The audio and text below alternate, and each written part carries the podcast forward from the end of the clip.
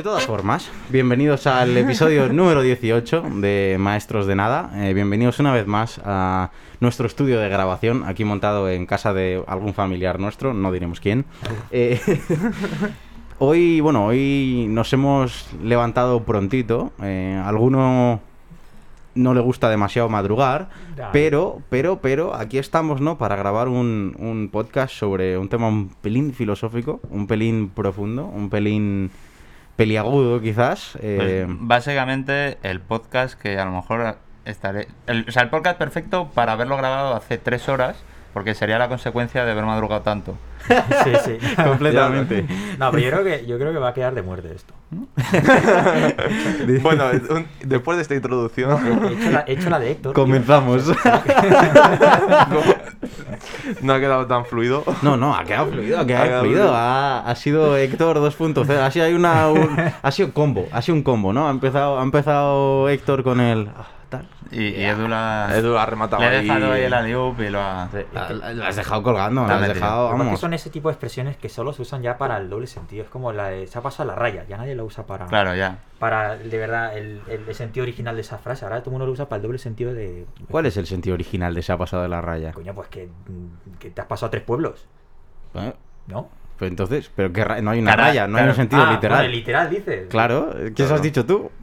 No, es que original. dicho. Ah, Original. o- No literal. Bueno, que es muy pronto por la mañana, coño, que no nos entendemos. Sí, Las cosas como son. Vamos a acabar hablando de cualquier gilipollas. Eso es lo que se viene. Pues a lo que venimos aquí. Pero bueno, es, es un tema, es un tema, lo, lo venía pensando, tío, es un tema complicado. De hecho, veníamos hablando, andando, mientras tú, mientras tú venías, Héctor, eh, de, de podcast pasados, como el del dinero, que es el primero, eh, que de hecho es el que, como es el que acumula más visitas solo por el hecho de que es el primero, no necesariamente porque sea el mejor. Pero veníamos planteando que este es un tema sobre el que podemos, una, eh, decir anécdotas al borde de la muerte, o dos, eh, dejar que Luisen se enrolle de tal manera que nadie nos escuche este podcast. Probablemente vayan a pasar las Como el dos cuarto. cosas. Hay que- Y que sea Luisen hablando solo de sus anécdotas al borde de la muerte. es una mezcla. Bueno, a lo mejor lo escucha mucha gente luego. No, no, O no. se mueren del aburrimiento. ¿no? También puede ser. No, voy a parar ya con. No, Mientras, mientras Edu no hable del tema prohibido, Sí, a, a ver, a ver Eh, cómo... eh. No, hombre, es que enlazarlo. A ver cómo lo enlazas. Hombre, porque- pues, puedes, puedes enlazarlo. seguro que... ah, Bueno, no voy a decir Telita. Porque con el dinero es fácil, pero esto. Hombre, ¿no se te ocurren casos de muerte? ¿Eh? ¿No Sí. se te ocurren A, mí- casos a ver, de a mí muerte? se me ocurren casos de muerte por haberse pasado la raya y que tenga que ver con el fútbol. Ahí lo deja. Ahí se queda. Aquí cada uno que piense lo que quiera. Un saludo, un saludo a nuestros amigos argentinos. Nah, es una broma, hombre, por favor. Joder. ¿Os acordáis cuando, cuando, se, cuando falleció Mare- Maradona? Me acuerdo que eh, subían fotos de, de las nubes, cuando las nubes hacen como rayas en, la, en el cielo, y decía, ya está el, número ya está el número 10 con Dios. bueno, seriamente, bueno, seriamente, lo que podemos hablar nosotros seriamente. La muerte es un tema jodido, con, Mm. con perdón. En plan, para como nos tomamos estos podcasts nosotros, que para filosofar y voy a hablar un poco Creo que nosotros, aparte de esto, la cámara ha muerto. Sí, una de las cámaras. Una de las muerto. cámaras ha muerto. Tenemos O sea, dos. Tenemos dos. Tranquilos que esto se arregla. Dale de nuevo. La cámara está. muere, pero nosotros continuamos. Nosotros continuamos hablando. Sí, que lo que decía, yo creo que la muerte sigue siendo un poco un tema tabú en la sociedad. Es como. eh, lo llevamos a un terreno bastante personal y bastante de tristeza, porque es lo que es, pero al final tenemos que tener en cuenta también que nacimos, o sea, nacemos para morir, básicamente. Ese es el único destino que todo el mundo sabemos que va a tener. Sí. Pero- Nacemos para morir. Pero al final es un tema peliagudo porque Pero en el es un tema tabú, es, es un es tema tabú porque complicado. en el fondo eh, no sabemos describir la muerte, no sabemos qué ocurre. Claro, no sabemos qué pasa después. Nos pasamos una vida O sí, luchando, o sí. construyendo un mundo para que luego todo, de un plumazo, se vaya. Pero yo tampoco diría que sea tabú en el sentido O sea- de que sea que alguien mencione eso y ya como que la gente se pone manos a la No, cabeza. pero, No, pero no es es un un tema que te salga natural. Pero es un tema Normal. que, por ejemplo, a los niños al principio se les empieza a ocultar o se les explica de otra forma. O sea, es un tema que no se trata con naturalidad desde un primer momento. Al menos en la sociedad de ahora. Luego hay otras sociedades en las que la muerte es prácticamente una celebración de Sí. ha pasado a un plano espiritual o tal Bueno, y, sin, y sin no ir más lejos, en, en las- en- en la cultura mexicana, el Día de Muertos es un día donde, oye, son celebraciones claro muy diferentes a como nosotros no solo celebramos el Día de Todos los Santos, sino como celebramos nosotros la muerte. Yo también yo creo que hay, hay que hacer una diferencia, ¿no? Entre hay, hay gente, por ejemplo, que yo tengo colegas que me dicen, tío, yo cuando me muera quiero que hagáis una fiesta, en plan, ¿sabes? Que, que disfrutéis, que disfrutéis despidiéndome como he disfrutado yo en vida. Mm. ¿sabes? Hay- hay- son maneras y maneras de ver la vida, pero es muy difícil no afrontarlo de manera, o sea, o al menos yo personalmente, no afrontarlo de manera triste cuando pues, fallece un, un conocido, un familiar o algo. Es algo que te impacta, eh, es Sí, porque es... es- es el pensar en no voy a poder estar más con esa sí persona. es eso es Ya no está conmigo, ¿no? es, Entonces, eso, es la- es enfrentarse a- al no estar con esa persona más tal cual no sé, es... eh, eh, Edu está muy pensativo. Estoy dormido, es distinto. no, que en verdad en la muerte eh, lo que hace en- es darle sentido a la vida, ya que nos ponemos así muy filosóficos. Eh, es decir, si nosotros, esto de, de, de ¿cómo se dice? De mm, carpe diem, de vivir el momento, Ah, vivir sí. el presente, es por- porque eh, de alguna manera, como todo esto del momento se va a acabar, porque está la muerte, entonces, digamos, si no existiese la muerte, mm, yo creo que no se vería la vida de una manera mm, tan intensa. O, no o- o- sería- o directamente eh, carecería de sentido la vida, por así decirlo. O sea, la vida tiene sentido en sí por la muerte. No, Pero, sí no- es, un, es no- un punto o sea no, yo no lo vería como algo del todo negativo. O sea, obviamente negativo desde, desde el punto en el que dejamos de existir, pero al mismo tiempo eh, hace que eh, le dé sentido a todo aquello que hacemos, a todo aquello que Sí. vivimos, a todo aquello que Hombre. experimentamos, a todo aquello que. Sí. Todas aquellas personas que conocemos, todo eso le da sentido. ¿El qué le da sentido? Que luego ya no va a estar, que luego ya no lo veremos, que luego ya desaparece por la muerte. Sí, que hay que disfrutar. En el fondo es tu motivación. O sea, sabes que va a llegar un punto en el que no, va- no vas a poder disfrutar de la vida porque no vas a tener. Yo lo- Entonces, claro, entonces entonces al final tienes que. intentas hacer las de hecho, cosas- mucha- muchas veces las experiencias. O sea, realmente te das cuenta de lo que añoras en la vida o de lo que pierdes cuando o bien estás cercano a la muerte. Sí, cuando tienes una experiencia cercana a la muerte o cuando pierdes algo. Sí. Sí, al verdad. final la frase está típica de no sabes lo que tenías hasta que lo has perdido. Exacto. O sea, Tú- Es súper cierta esa frase. Sí, sí. O sea, es Eso es súper, súper cierta. Y muchas veces, y no solo, o sea, no solo con personas, sino en general, ¿no? O sea, yo creo que, y esto es otro tema aparte, pero en muchas medidas despreciamos lo que tenemos eh, y añoramos lo que perdemos. sí, O sea, es... es, es ambición pura. En plan, bueno, esto es Es- meterse en otro Es otro, es otro embrollo, Sí. pero es una paradoja curiosa, ¿no? En plan, Sí, dejándolo ahí de, de- de lado. Eh, pero sí que es verdad que la muerte es una representación quizás de eh, pues es- eso, eso, eso que no, que no vuelves a ver. Es que eso es complicado. Es difícil. Y Pero difícil quizás ponerlo incluso en palabras, por eso me está costando expresarlo. Mm. Pero yo creo que sobre la muerte hay un par de temas curiosos, más que, oye, la, la muerte en sí no es eh, lo que decíamos de las celebraciones por un lado, otra es eh, cómo se afronta uno a ella. Bueno, no es fácil afrontarlo tampoco. Bueno, a ella y a tus allegados más cercanos. Y a tus allegados más cercanos. Es que, porque, mm, por ejemplo, no sé si habéis visto la película de El hombre bicentenario, ¿no? De, Mm, con, con Robbie Williams. Mm, Es, que No se sé. trata de, No me suena. de, bueno, Robin Williams, que Sí, es el protagonista. cómico. Eh, en plan, eh, ¿Es eh, cómico? no, hombre, cómico en el, El actor, sentido el de que actor. es actor cómico. Bueno. O sea, el de Yumanji. Sí, bueno, pero bueno, sí. Sí, pero también tiene pelis como esta. Sí, como tiene pelis muy dramáticas no- y tal, pero justo. siempre tenía un punto muy... Sí, que yo la vi hace mucho, pero me impactó porque trata de que mm, es, en plan, nace ser humano, pero como que no me acuerdo por qué ahora eh, se vuelve robot y entonces em- se o es al revés, empieza siendo robot pero con facultades humanas. Entonces, eh, de alguna manera es que es capaz de sentir, capaz de emocionarse, Eso me todo lo que pasa un humano. Pero claro, Sí. es inmortal. Es decir, no, no, no se envejece, porque es un robot. Mm. Pero entonces él, la película, él ve cómo a cabo de, del tiempo, al cabo cómo va pasando su vida, va viendo cómo sus más allegados van muriendo. Como sus abuelos, su- Mm. su- sus hermanos, todos van muriendo y él sigue vivo. Y él de alguna manera empieza a cuestionarse si de verdad mm, eso le, le sale a cuenta de, de- de llevar ese dolor consigo todo el rato.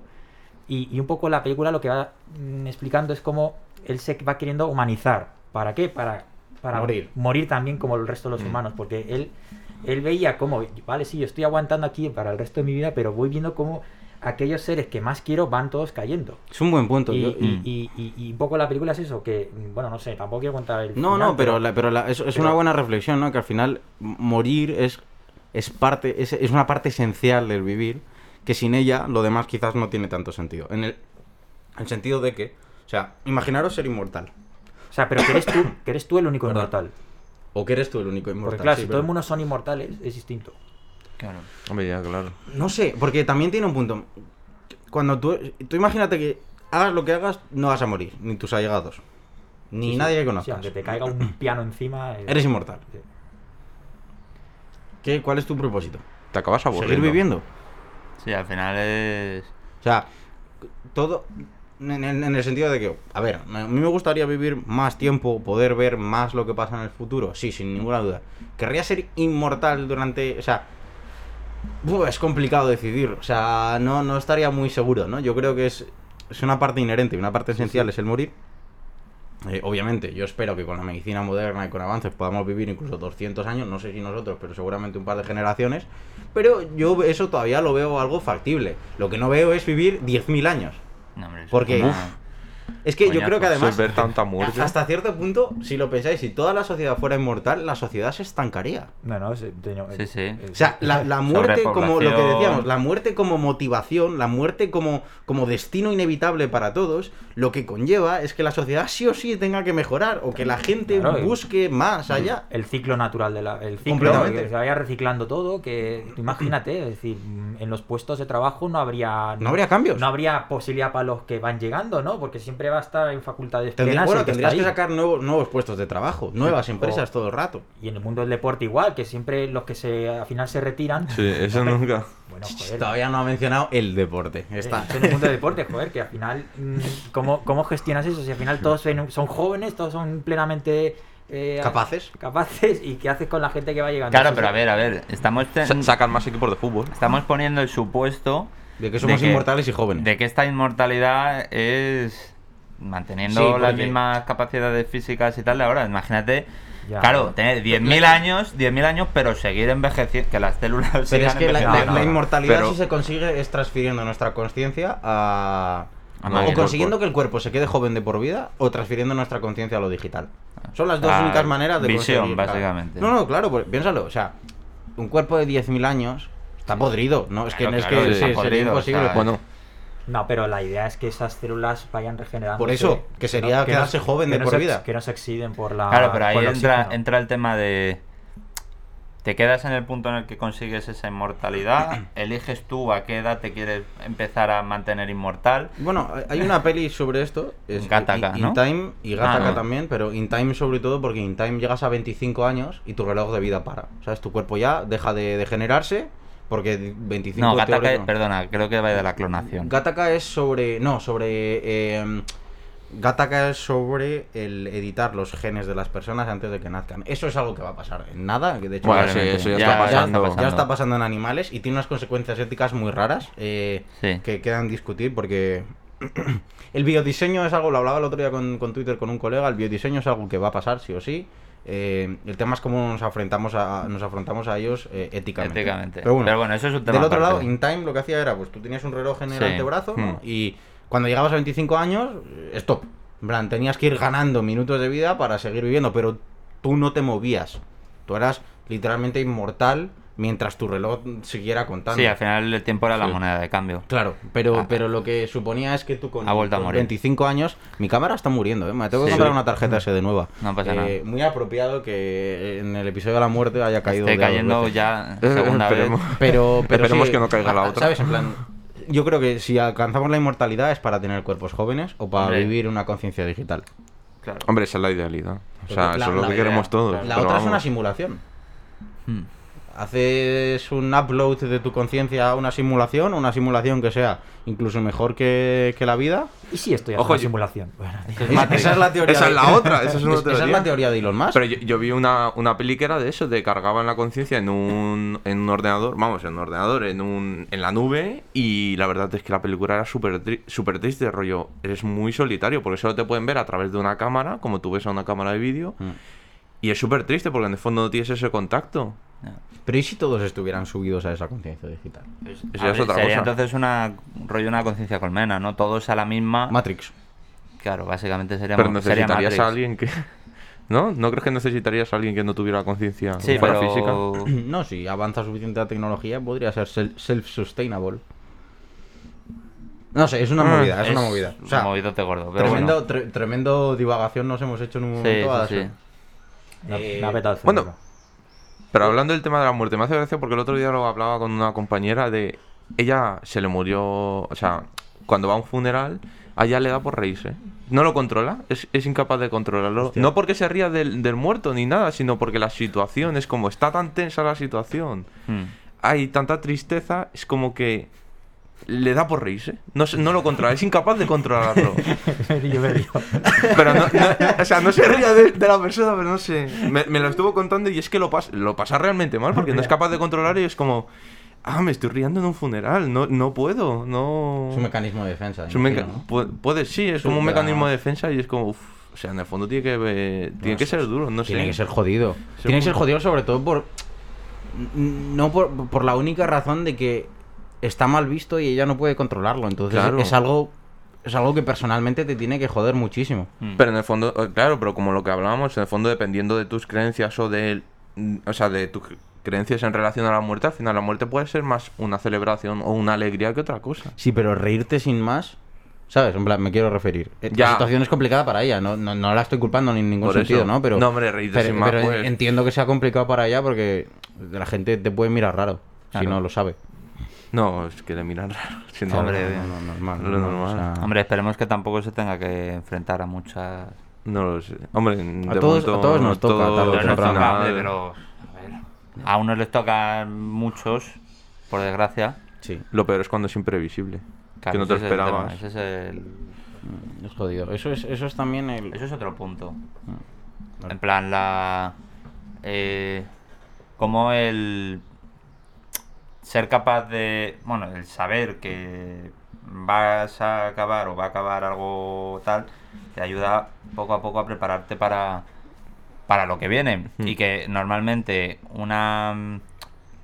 Una muerte que se veía anunciada por, pues, por temas de enfermedades, por temas de cualquier cosa, eh, normalmente suele ser un poco más liviana que una que te viene así de pronto porque no te la esperas y no es para nada.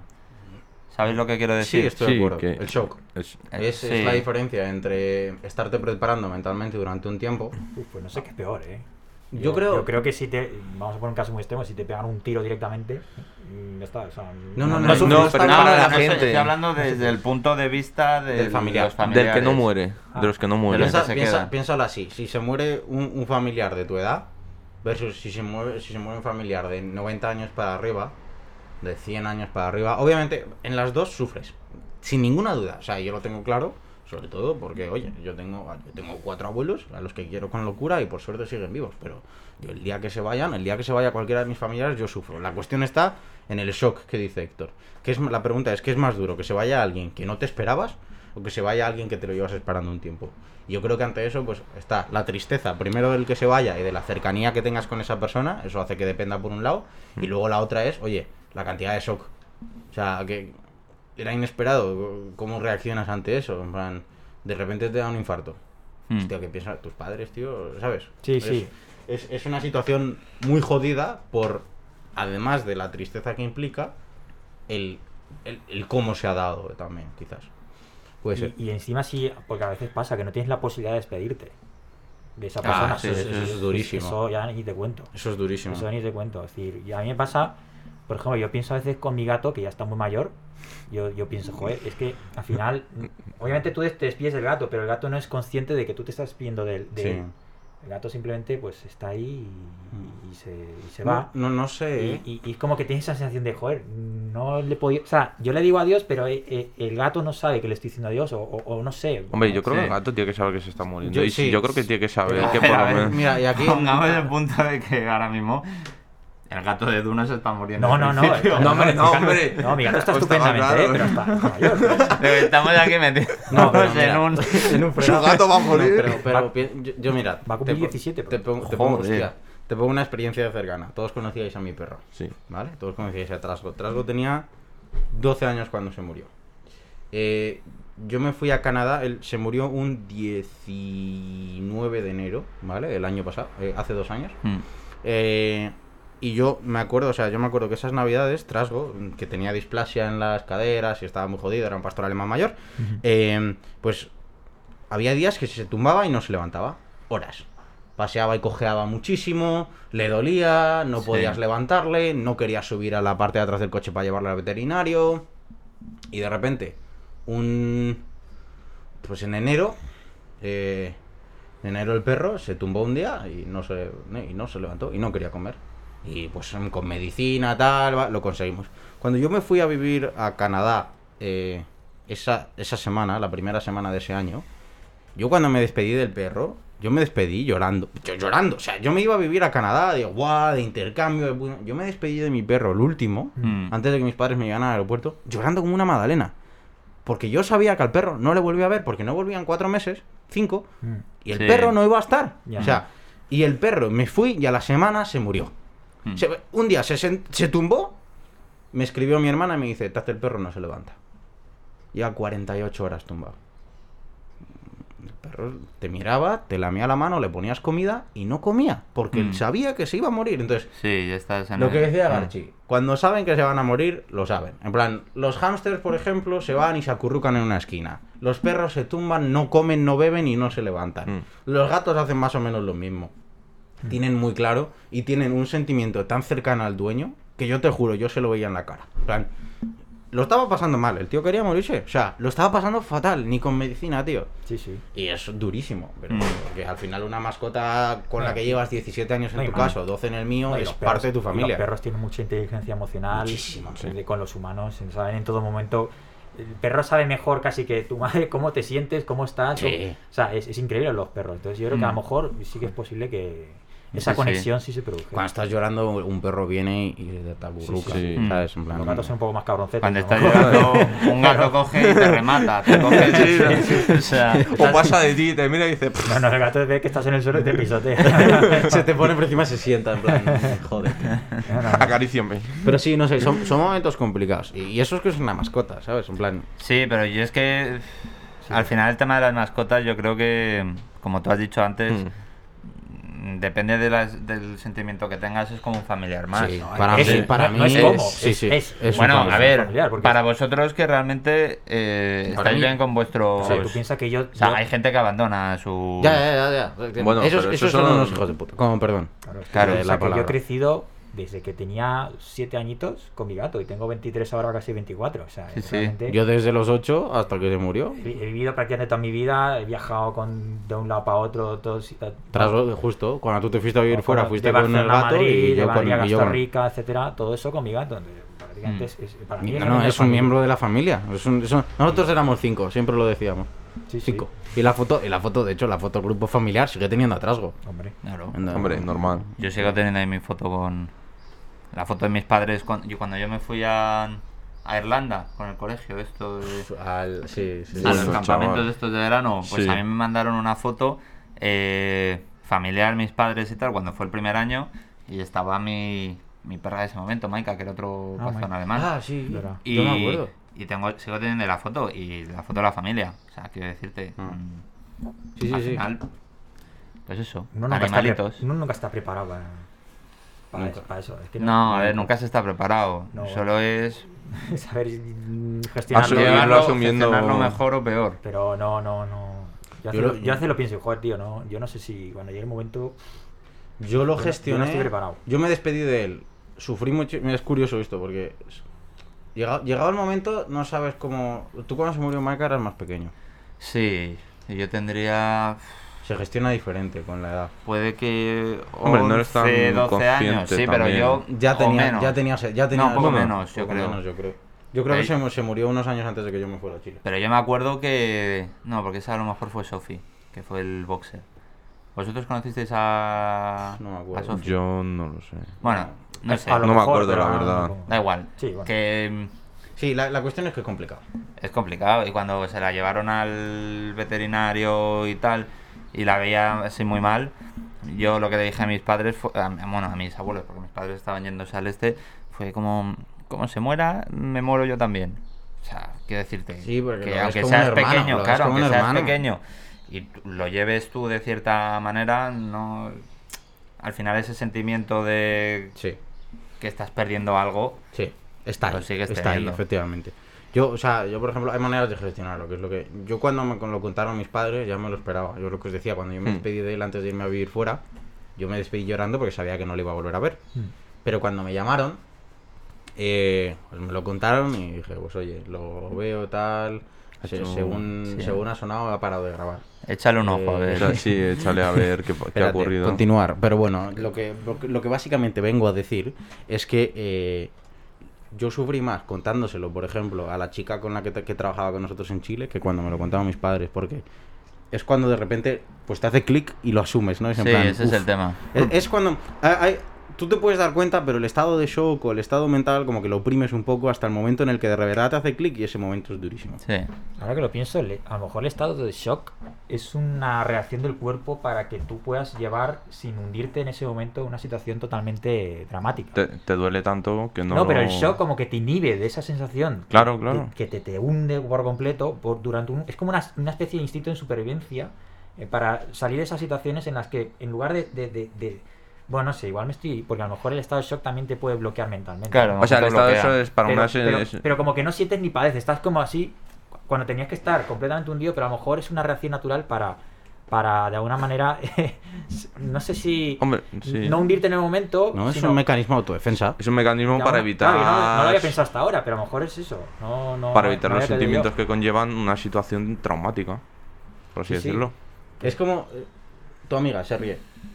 Es una un barrera. mecanismo de defensa, Es es, un una barrera. La, Mm. gente, la gente que se ríe por no llorar es una expresión que viene de la. que es real, ¿no? Yo me río por no llorar porque estoy en un momento si- jodido psicológicamente. La gente lo lleva de maneras diferentes. Con llevar la muerte es no es fácil. Entonces, hay gente que la lleva solo. eh, en la habitación mirando al techo, hay gente que se pone música, hay gente que la lleva con familiares, hay gente que se da la bebida, bebida no recomendado, hay gente que se da otras sustancias aún peores, tampoco recomendado. No, y ahí, gente que se ahí pasa me la gustaría abrir un melón. Lo que pasa es que es un melón que enlazaría con otro podcast que tenemos pensado grabar. Ah, Ah. bueno, pero puede ser a lo mejor una preintroducción al podcast. Porque en la forma, La- me refiero en la forma de llevar la muerte, el tema de la religión, a mí me parece que desempeñan un papel clave ahí también. Sí. Eh, en cuanto a que, Sí. bueno, mm, yo me voy, pero voy a estar junto a, a mis seres queridos. eh, es una forma distinta de llevar la muerte gracias a tu creencia, a que realmente hay más, algo más allá, que puedes volver a reencontrarte con tus más allegados, es decir, mm, de encontrarte con Dios. Es decir, todas esas cosas. Otra- otras religiones Hombre, que lo llevan a, a la reencarnación. Sí, Claro, simplemente no es la muerte, es, es una reencarnación, Bueno, es- otra es- vida, es- es, es la empezar- muerte, comenzar otra vida. Pero hay algo después. Hay- Es más, Claro. hay muchas, muchas religiones que realmente la vida como tal, lo bueno de la vida empieza Después, tras esto. sí. O sea, que esto realmente es un trámite que hay que pasar Claro. para luego llegar A la vida al- eterna, a, la- a lo bueno. Sí. Eso en muchas Bueno, religiones sí. lo... Es que por Lo tratan. Ya, por eso tampoco. Es que vamos a entrar de lleno en el tema de religión, pero. No, pero oye, a ver, es un Sí, tema sí. que... Es que es así, pero- es que es así. Yo, de hecho, el, el sentido que le veo hoy en día a las religiones casi que es ese. Bueno, ya por Sí, El, hablando... el- el- el saber llevar la muerte. El, el- el- el pasar ese trago de una manera mm, casi que feliz.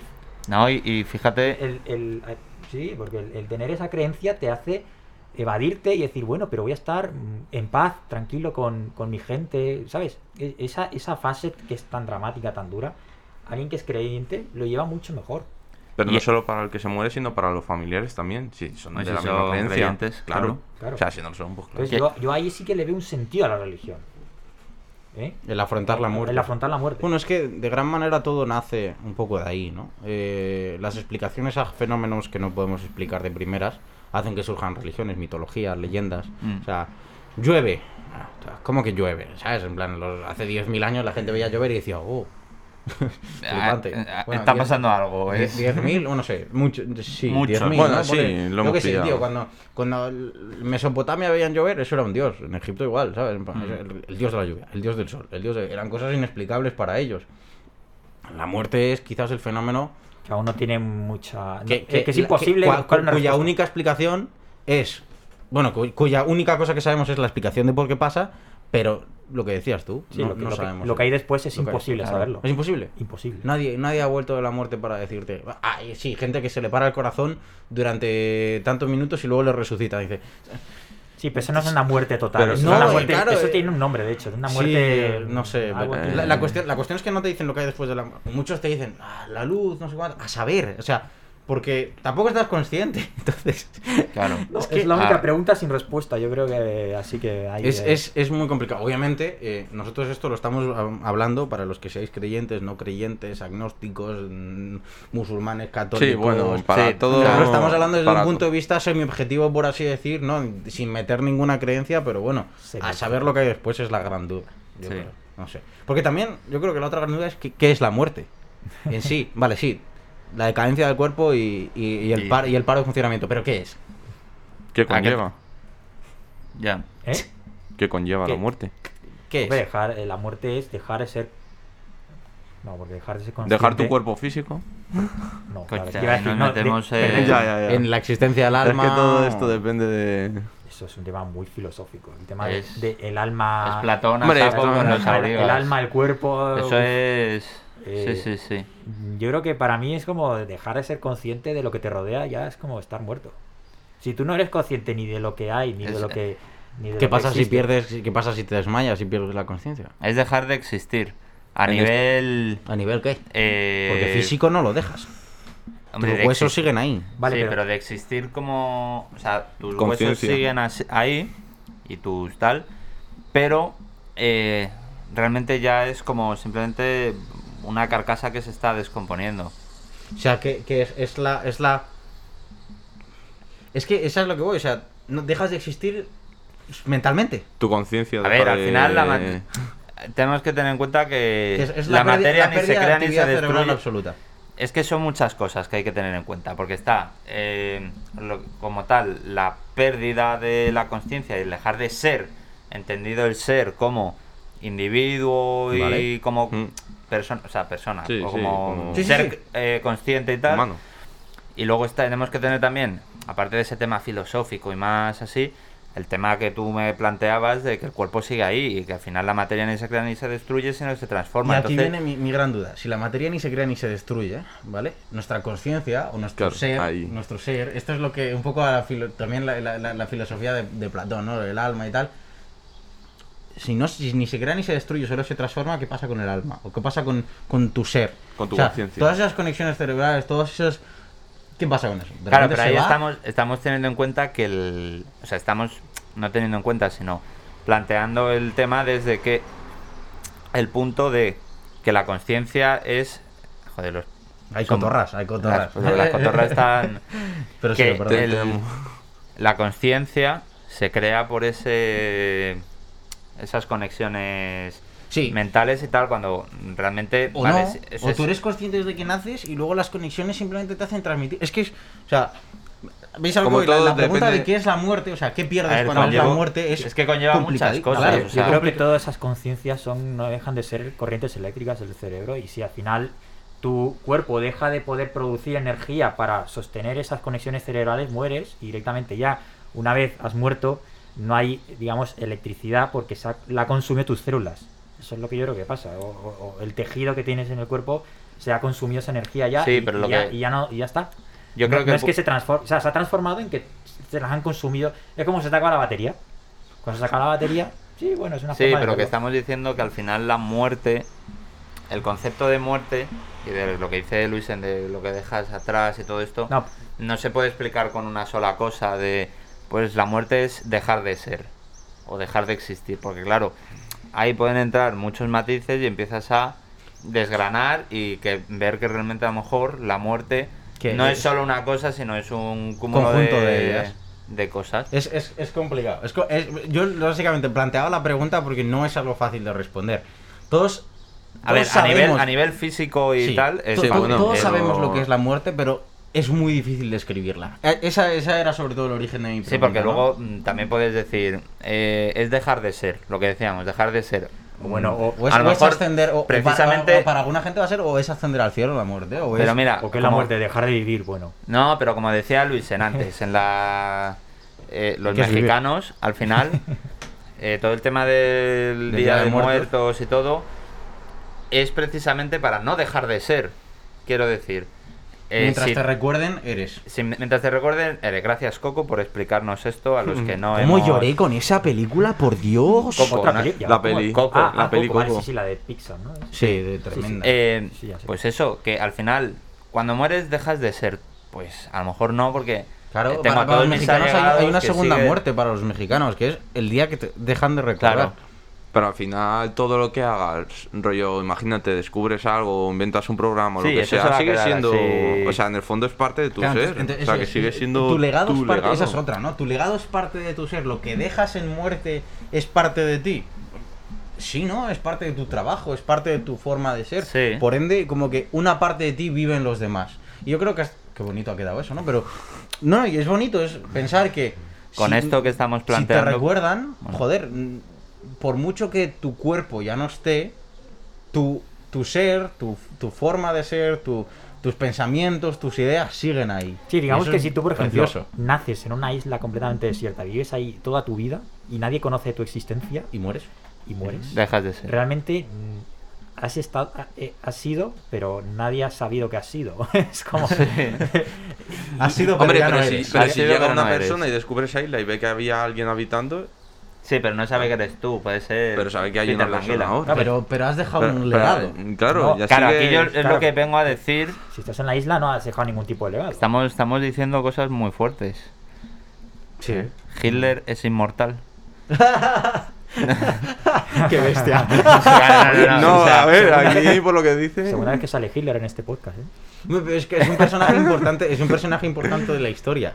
Ah, Es posiblemente el villano, el, villano, más famoso de la, película. historia. Es el villano de la película. ¿Sabes? Entonces es, es complicado no es complicado no mencionarle en, en- en- temas tan tan, y tan precisamente relevantes como hablando de este. legados y de muerte ha y dejado un legado, ha dejado un legado. ha dejado un legado y muchas muertes detrás. No, Claro. y- no, pensaba que ibas a decir, y a, a mucha gente se le da realmente mayor importancia en el momento que muere. O sea, no sé si os pas- da la sensación que a veces cuando, cuando muere algún personaje famoso, Ah, sí. que no dejan. Ahora es cuando le, le- le reconocen, sobre todo cuando ha muerto. Sí. Sí. Cu- como que y se le da premios Nobel y todo esto. Cuando una vez que ya ha hasta que muerto. muere cuando realmente hacen homenajes, que hacen reconocimientos, que hacen todo tipo de, de- de actos para reconocer su mérito. Pero, tío, que ya está muerto, haberlo hecho cuando estaba vivo. Vamos a ver, el ejemplo más claro es, es- son, son los músicos. Por ejemplo. sí. Se muere un músico, buah, yo era fanático absoluto, Mm. tengo todos sus discos, ídolo número uno, no sé si lo habéis visto, hay un pantomima full de esto, donde, sí, cuando murió Amy Winehouse puse tal, cuando murió Prince puse tal, y no les escuchaban cinco días antes ni de coña, o sea, Eh. ¿sabes? El día que se muera Paul McCartney, todo el mundo escuchaba a Paul McCartney. Y mi padre que lleva escuchando los Beatles desde los 70, pues eh, nada, una... Pero es, que, pero es que no hace falta ni que te mueras para que pase eso. Quiero decirte, ¿qué es lo que pasó con Daft Punk? Daft Punk, cuando se ha separado, de repente, Oh, Ah, toda sí, la sí. Gente House Mafia igual. escuchando Daft Punk, joder con Daft Punk. A ver, que no te digo yo que yo escuché alguna canción suya, pero no era Yo soy, muy fan, yo soy muy fan de, de Daft Punk, pero yo fui muy fan cuando, por ejemplo, las sacaron. O sea, de hecho, yo casi fui a un concierto cuando vivía en Chile, pero, ¿sabes? Pero, pero pero por- no cuando murieron de repente, oh, voy a escuchar Claro. Daft Punk. Pero por lo menos Daft. Punk, Daft Punk, por lo menos Daft Punk es consciente del reconocimiento que, que- Sí, que- claro, en ese caso sí. son conscientes. El problema es cuando has muerto ya y, la- y no, no eres consciente ya que de Sí. todo lo que has legado a la gente, todo lo que has, ¿sabes? Porque es que me veo mucho eso de que no sé, y me da como joder, tío, pero habérselo todo ese reconocimiento, habérselo hecho con esta Vida, vida. vida. vida. No, Claro. no, no esperes a que muera, ¿sabes cómo? Y ya que No, estamos, es verdad, es, es- es- pasa demasiado. Sí, sí. Ya que estamos, eh, ya que estamos con esto de la muerte, me gustaría saber si habéis tenido alguna experiencia cercana a la muerte, eh, ya que esto es un tema que vamos a sacar. ¿Tú la has tenido? Yo he tenido una, sí. Eh, como puedo lanzar yo primero. Venga. Eh, habría que remontarse a, no sé, hace 15 años atrás, más, 16. Aún no estaba ni aquí en Madrid viviendo. Era un chaval de 6 años y estaba, estábamos en la piscina de, de la organización de mis primos y estaba jugando con un colega del colegio. Y bueno, pues nada, estamos ahí jugando y en un momento dado el, el- el colega este, eh, pues no sé, estábamos jugando al el típico lanzar la- las gafas y a ver quién la Sí, iba a recogerlas. sí. Antes, bueno, pues es- se picó mucho el colega este. Ah. Y, y entonces, claro, alguien lanzó la gafa. Y para que yo no llegara antes, lo que hizo fue. eh, yo me lancé a, a la piscina, me agarró del cuello, me agarró así el cuello, me, me sometió contra, contra el bordillo de la piscina y me empezó a ahogar. Joder, Me tengo que hacer el micro. qué bien. Me- y me empezó a ahogar. ¿Tú debajo Claro, del agua Yo debajo del agua, el tío agarrándome así, yo inmovilizado por completo y, y yo ahogándome. Todo para que yo no llegara a la gafa. Total, que estuve ahí durante, no sé, 20, 25 segundos, 30, no me acuerdo. Es que ese- en esos momentos Sí, estás que pasa- Sí, no- el no tiempo pasa en, en una... Si no llega a ser porque mi madre, no sé si tuvo algún tipo de iluminación o lo que sea, no, no, todavía ni siquiera sabe muy bien por qué, pero le dio por, por dejar de ver lo que estaba leyendo en la revista y asomar en la piscina, si no fuera por ese gesto, Sexto sentido de yo las ahora, madres, mismo, tío. yo ahora mismo no estaría contando esto, Mm. porque me habría muerto ahogado. Yo estaba ahogado ya hasta el punto de que cuando mi madre alzó la vista y vio que había un chaval, no sabía que ni era yo, vio que había un chaval que estaba agarrando a un niño y claro, fue corriendo a por el chaval, lo, lo, la- y, y claro, vio que era yo. Claro, salí de la piscina morado Joder. al borde de, de ya de, de, no sé, en fin, de no, ya te digo, De- de ahogarte. de ahogarme. Eh, estuve eh, durante un rato mm, botando todo el agua que había tragado porque estaba mm, Intentando respirar. respirar morado y, y ya, si no llega a ser por eso. Insisto, El porque mi madre sexto tuvo- sentido de las madres, tío. esa iluminación porque mi sexto madre sentido de las madres. tranquila leyendo, podía haber estado leyendo un párrafo muy interesante y, y no dejar. a veces lo pienso y joder, y si lo que estaba leyendo era algo que no podía apartar la vista, ¿no? Tuvo ese momento de iluminación. Que sí, que sí. Sexto sentido de las madres, tío. Es inexplicable, inexplicable. Y, y aquí estoy, contándolo. Hostia. Pero podría haber muerto ahogado perfectamente. en ese Hostia, momento. chaval. Yo creo que eso de tener una experiencia cercana a la muerte por una aguadilla jugando, yo creo que tiene que haber un montón de casos. Sí, porque, Sí, pero bueno, yo creo que no tan pero tan, heavy, tan heavy a lo mejor como la tuya, no. No sé. Yo, yo tenido alguna aguadilla que he dicho, me muero. Sí, pero, no. Sí, pero- No, no, yo- realmente habías estado tres segundos bajo el agua, Yo, ¿sabes? yo un momento de llego, de, llegué a perder la No, lo de conciencia vomitar agua o sea, yo creo que no. sí, eso ya llevabas heavy. ahí 40 yo- segundos. yo- claro, yo, y a un chaval, no, mis pulmones eran muy pequeños. No- no. y, y yo, yo me acuerdo que, y lo recuerdo como ayer, o sea, yo estaba mm, perdiendo ya, ya que no, no- como que... Que no eras consciente no era de. no sé, Mm. bueno, Hostia. Fue, fue... ¿Vosotros? Yo, a Yo he ver, tenido un par. yo la conté ya en su momento en el podcast de cuando estuvimos hablando de lo de Filomena. Ah, hostia, cuando casi te cae la pérgola encima. No, no, Ah. se me cayó encima la pérgola. Y no me aplastó, porque es que, no, y cuando digo no me aplastó es que no me... O sea, eh, no sé si os llegué a enseñar las fotografías de cómo tenía el... Sí, sí, sí, metro de nieve encima de la pérgola. metro, sí, Sí, que o sea, igual eran pesaba eso. Toneladas. Sí, sí, sí. Y sí, sí, que era una pérgola de a lo mejor 4 metros y medio por... Es que la nieve sé, pesa, es que la nieve pesa mucho. Que la nieve ¿eh? pesa un montón y tú ten en cuenta que eso se acumula un Se huevo. compacta, sí, O sea, sí, sí. eh, a lo mejor no eran toneladas, pero eran muchos muchos kilos, kilos. eran para aplastar a alguien. Que sí, que sí. Y, y no me aplastó, y lo, lo pienso ahora mismo, porque justo yo estaba en la zona en la que nosotros tenemos un patio interior, ¿vale? Que es, o sea, patio interior ent- entendido en planes grandes, son Sí. como 40 metros de patio interior. Eh, y construimos unas especies de estructuras, Ujú. pues para almacenar cosas, para guardar cosas, las bebidas y todo ahí fuera. Y luego, aparte de eso, las cosas de- que teníamos en la casa de mi abuelo de cuando, cuando él murió hace casi tres años y tal, todas las cosas que queríamos llevarnos para la casa que tenemos en Mallorca las teníamos ahí almacenadas en el patio. Pues entre eso y esa construcción que hicimos, él, fue lo que hizo que la pérgola no cayese a plomo, sino que hiciese un poco de, De de rampa Sí. un poco de rampa. Y eso fue lo que hizo que no me cayese a Encima. mí encima, porque me dio el espacio suficiente para poder salir. Pero eso llega a ca- eso no llega a estar, llega a estar, eh, o sea, llega a caerme así Sí, sí. y no puedo Te salir plancha, te y no me pueden Te sacar. plancha, te plancha entero. Y luego, imaginaos, que es que ya no es solo eso, imaginaos cómo estaba, acordaos de cómo estaba Madrid en ese momento, que fue el primer día de la nevada. Si yo, si yo por mm, la razón que fuese, salgo de ahí, ¿vale? De, debajo de la pérgola, ¿cómo llega una ambulancia? Porque mi calle era, o sea, es pequeñita, no es de las principales. Sí, Entonces, ¿cómo coño llega una ambulancia a, o cómo me llevan a mí a Ah, un bueno, hospital. ha- Había, uno Hombre, de la- había los de la UME con, con coches de, con 4x4 Sí, y tal. había Había, pocos, ¿sabes? Sí, pero, pero- de hecho yo los vi pasar por mi barrio. La cuestión es que casi se te cae la puta perra encima. Ni siquiera... el- No, No, no, se me cayó, si tengo jodida, o sea, mm, fue como que me cayó y me comprimió la espalda y se ha jodido un poco de una vértebra y tal, Ya. pero que, que pudo ser peor de lo que Sí, es. unos centímetros más allá, más para allá Sí. y a lo mejor no lo cuentas, claro, sí, sí. Joder. Madre mía, yo tuve, yo me acuerdo esquiando, en- de hecho fue con dos compañeros del Insti. Eh, yo nunca había esquiado y estaba baj- bajando, no, estaba arriba del todo de la, mo- de la montaña y en algún momento al, al deslizarme hacia abajo se me salió lo que es el esquí de detrás. Y perdí, y perdí el control, no era capaz de ponérmelo y iba directo a colina abajo, pero colina abajo por el lado. O sea, cuando dices el esquí detrás es dentro de la O sujeción sea, del esquí la que se te de levantó, detrás, por alguna razón se me levantó. pero seguías sa- teniendo el esquí por adelante Tenía- pillado. Sí, tenía por adelante Hostias. pillado.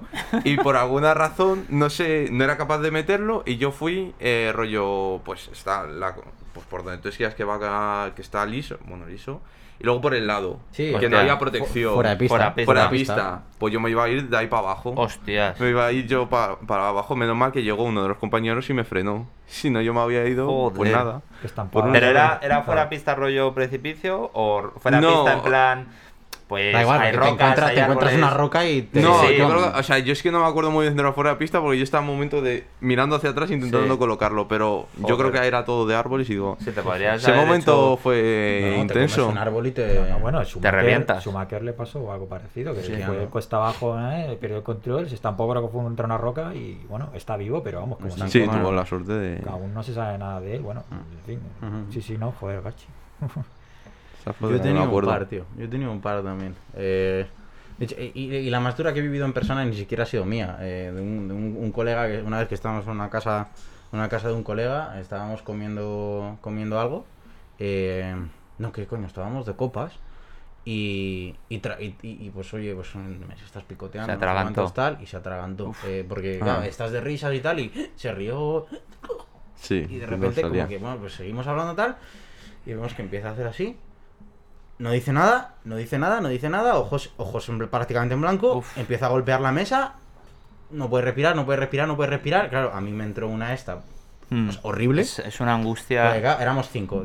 ¿Quién coño sabe hacerlo? El tío, mm, yo mido unos 65, el tío medía unos 90. ¿Qué hago yo? O sea, yo sé hacerlo, pero yo no llego. O sea, yo si lo hago así le parto. Mm. O sea, porque le pillo en mal sitio, le, le doy en la boca, o sea, le doy mal, no en la boca, el estómago, lo que sea, y pota, o, o sea, o, o- o se traga la pota, o. Pues que llegó otro chaval que medía un 85 y tal, y mira, menos mal, yo te lo juro, ¿eh? O sea, las- el reloj me daba las pulsaciones a 120, me estaba dando algo, y yo estaba sufriendo porque le estaba viendo Sí, morado, sí. tío. Horrible. Horrible, horrible, horrible. Y es que yo me he atragantado. Pero. Pero yo me he atragantado y, y no, pues se, te Sale. ¿sabes? Pero yo sé que es lo que son los primeros 5 Sí, los segundos. que primeros dices, 5 segundos de angustia de hostias. de repente toses y, Y pues, sale, Pero, pero- claro, yo lo- lo- el tío este lo vivió durante 40 segundos. Yo digo, mm, o sea, sí, que, no lo es que piensas que te mueres. Las o sea, dos- estás ahí las diciendo. dos de la, las 2 de la mañana estamos tomando una copa. ¿cómo, o sea, co- ¿qué- qué le- ¿cómo les decimos a sus padres que se ha atragantado aquí con nosotros Mm. tomando una copa? Mm. O sea, ¿sabes? No sé. Pero, pero yo personalmente, yo creo que quizás la, la más jodida que he tenido eh, fue, fue en un barco, en un barquito, eh, yendo de isla a isla.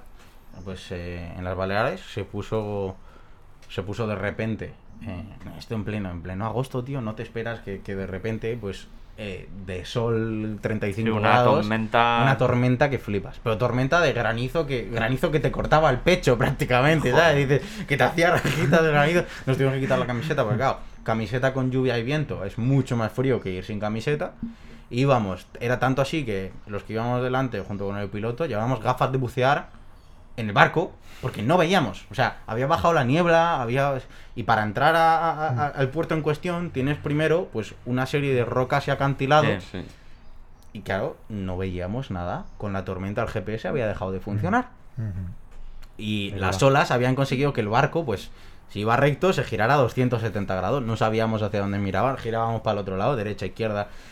Tenías que guiarte solo con la brújula. Y no veíamos a 3 metros. O sea, Mm. la niebla era horrible. Yo me acuerdo de girarme y ver a mi madre y a mi hermana currucadas, a los chavales ahí detrás, en- debajo de los asientos, la colchoneta se volontera, la... yo te juro que pensé, digo, de aquí no salimos. Mm. O sea, de hecho, cuando llegamos, no sé ni cómo llegamos a puerto, porque el piloto siguió solo con la brújulita de 2 centímetros de diámetro. No sabemos todavía cómo llegamos, porque el piloto pisó y dice, no sé cómo estamos aquí. O sea, no sé si... Claro, mi padre diciéndolo, nos has salvado la vida, tú Aco", flipando y no sé cuántos, y todos, pero que no O sea, como que, claro, nos empezamos a reír en cuanto pisamos tierra. Claro, una vez porque- que sí. está como el trauma dices- pasado, es como. te, te descojonas porque dices, es surrealista lo que acabamos de vivir. O sea, es que. De película. ¿Cómo estamos vivos? El barco se podía haber dado vuelta. De Sí, hecho, sí. al, día sea- siguiente había noticias de dos barcos que no sabíamos dónde estábamos. ¿no? O Te sea, podrías haber estrellado contra las rocas. eh, cualquier, te podía pasar cualquier cosa. cualquier una cosa. ola que te le da vuelta, una- Sí. a una persona que una ola se la lleva. O sea, era un barquito, tío. Que no íbamos en un. ¿Sabes? Dices, mira, yo, yo desde. He vuelto a montar en barco, ¿no? ¿Sabes? No le he cogido sí, miedo. no. Pero en el momento en el que pisas tierra, tu cerebro dice, He vuelto a nacer. Tal cual. Mm. O sea, cojonante. Cojonante, cojonante. Es, es, son, son situaciones ante todo curiosas, la verdad. O sea, yo he, vivido, yo he vivido un par. Antes, estaba pensando antes en una, ahora que has dicho tú abogado. Ahora igual las estoy exagerando con los años, que esa es otra, porque las memorias las editas. La tuya es muy reciente, por ejemplo. También muy Pero reciente. esta mía es Sí. cuando yo jugaba al fútbol, tú dices lo de la guadilla, a mí me pegaron eh, me pegaron un balonazo aquí, en Mm. el pecho, eh, justo En el bazo. en- ¿O no? como entre la boca, el estómago y la caja torácica. Eh, Ay, te quedas sin aire, ¿no? y me quedé Sí, sin no aire. puedes. Pero un balonazo seco. Yo era portero, ¡pum! Sí, me, eh. me puse delante. La el angustia. eso fue en el Es- cole. no, eso fue jugando en el equipillo que jugaba yo en una liguilla. No, entonces no fuiste tú, me acuerdo. No, No, no, en el sí. cole sí que pasó alguna que otra, pero alguno, no. pero me quedé sin aire. Sí. Mis, dos abuelos, mis dos abuelos viendo cómo jugaba al fútbol, me quedé sin aire. Morado. Morado. No podía respirar. Bajaron mis padres, mi padre y mis dos abuelos. Yo en el banco, en plan, me llevaron al banquillo tal, que no respiraba, que no respiraba. Que... Mi padre respira, respira. Y digo, que no puedo. O sea, sí que me lo estás diciendo como si no lo estuviera intentando. Mm. Y de repente no sé qué me hicieron, tío, que hice. Y ya y volví a la puta vida. Pero, a ver, igual ahora con los años lo exagero, pero yo recuerdo a mi padre diciéndome que respirara, que respirara, que respirara, y yo que no podía respirar. O sea, Sí. Hombre, yo no, no a, lo- a lo mejor puedes, no sé si puedes llegar a morir por un balonazo justo. Bueno, no sé, ¿eh? Pues- si te, si te, blo- si Si te entras en pánico, sí. eh, Si te ahogas, te ahogas. O sea, sí, lo que sí, pasa sí. es que yo no sé qué hizo, cómo, cómo A mí me que- algo parecido, no tan. O sea, de esto de que te quedas bloqueado y no puedes respirar. Estaba montando en bici con mi padre por Madrid y había una curva que Ujú. yo no la veía porque mi padre iba adelante y la curva eh, saltaba y llegaba a la M30, ¿vale? ¡Hostias! Entonces, eh, o sea, quiero decirte, había una valla y tal, y era como de bajada, había bastantes metros, tenía que ir muy rápido para llegar a la saltar, M30, ¿no? pero yo no vi la curva. Entonces, de repente veo que mi padre está- era bajada, y mi padre empieza a girar, y yo veo la curva y digo, pero si íbamos muy rápido para la curva, me mato. Frené para intentar girar, tal, me clavé el manillar del- de la bici en la boca del estómago, salí volando. eh, y, y, y eso que dices, que te quedas Quedas en plan sin aire. ahí como que no puedes... Te bloquea. es- al- algo pasa que te no sé qué bloquea. sí, pasa. sí, sí. Pero luego ya cuando El pánico. consigues... No, pero no es el pánico, tío, es la hostia. Es que Bueno, de, la de la hostia y el te pánico debe de... de- No, pero no... Luego te entra el pánico cuando no respiras. Claro. Pero, pero, Sí, pero, el es, golpe, el es algo seco, físico, es sí, algo sí, sí, físico que te se te bloquea. bloquea y se te queda eso ahí. Y cuando consigues respirar ya es como... Sí, sí, sí, es brutal. Pero- Es brutal, es brutal. No, sí, a mí también. o sea, yo no lo considero como una experiencia a mía cercana a la muerte porque fue Sí, bastante... ne- Tienes una angustia que dices, hostia, espérate, a ver si. Eso es, angustia, Sí. no pánico. Bueno, un poco las dos. Bueno, un poco sí. las dos. O sea, al principio es angustia, luego ya pánico cuando es que no. Qué, mor- qué mórbido, ¿no? Los cuatro hemos estado ahí al No, borde yo de la en verdad ahora que lo pienso, también he tenido otra. Y fue. Esta fue incluso antes de la que he contado antes. Tenía tres años y medio. Claro, por eso Edu ya no sale de casa. Porque ha, sufrido, ha sufrido mucho de pequeño. Sí, no, tiene No, la excusa no. de la uni. Pero no, estabas en Venezuela aún viviendo. Y yendo al colegio, en el coche de mi madre, aparecen unos tíos con, unas- con unas armas, Hostias. armados. Se ponen ahí enfrente, así, apuntándonos. Eh, claro, imagínate la situación. Que yo me acuerdo, ¿eh? que tenía tres años y medio, pero me acuerdo Sí, sí. perfectamente. Tienes la imagen. La imagen. Yo estaban en el maletero. Y. Tú estabas en el maletero. Claro, estaba en el maletero, pero aún así, cuando vi que se paró el coche de golpe, me asomé y digo, coño. ¿Pero qué hacías en el Eso digo maletero? yo que hacías tú en el maletero. qué sé, pues estaba ahí. Era un, era un- era un niño. A lo mejor lo estaban secuestrando. ya estaba secuestrado Ah, cuando te no, ocurrió. perdona, no, claro, yo estaba en el asiento de atrás, Claro, pero mis sentido. padres me, me, me llevaron al maletero cuando se metieron los, los asaltantes dentro del coche. Ah, que Ah, se hostia, metieron que los se metieron asaltantes dentro en del el Claro, coche. se pusieron así, apuntándonos, y se metieron dentro del coche. A la parte de atrás, a los asientos de Y a atrás. mí, yo no sé cómo acaba en la parte de atrás, a lo mejor durante mi madre me, me- me lleva a la parte Te de atrás, movió. yo me- o yo me voy a la parte, al, al trasero, al, al trastero, al trastero. Al al A la maletero. parte de maletero. atrás, sí, al maletero, vamos. Pero el caso es que, claro, mm, vete a saber cómo puede haber acabado eso. Unos tíos armados que pues, están para allá de la cabeza, como, así como nos, se montaron en el coche y nos llevaron a un sitio y nos dejaron tirados, pues han perfectamente abierto el gatillo. Sí. Mm, Tranquilamente, porque esa gente está muy para allá. Sí, está muy para allá, pero también te digo que todos los ladrones, si pueden evitar matar, lo evitan. Sí. Porque Hombre, si, te pillan, es- si te pillan es mucho peor. Claro. Pero No- es, es jodido, porque Pero- yo no sé, yo no Claro, sé cómo, pero o sea, yo no sé cómo es vivir eso personalmente, pero tiene que ser muy, muy, No, no, muy es que ese fue el motivo que motivó que tus padres que se fueran de fuéramos a España. Ya. Sí, Básicamente. O sea, nosotros ya lo teníamos sopesando. esa sí, por la seguridad que. Pero allí no eso fue como en la otra que vámonos, vámonos, vámonos. vámonos. Hicieron bien, vámonos. hicieron bien, Pero Oye. bueno, sí, no sé si fue. Hi- hicieron bien.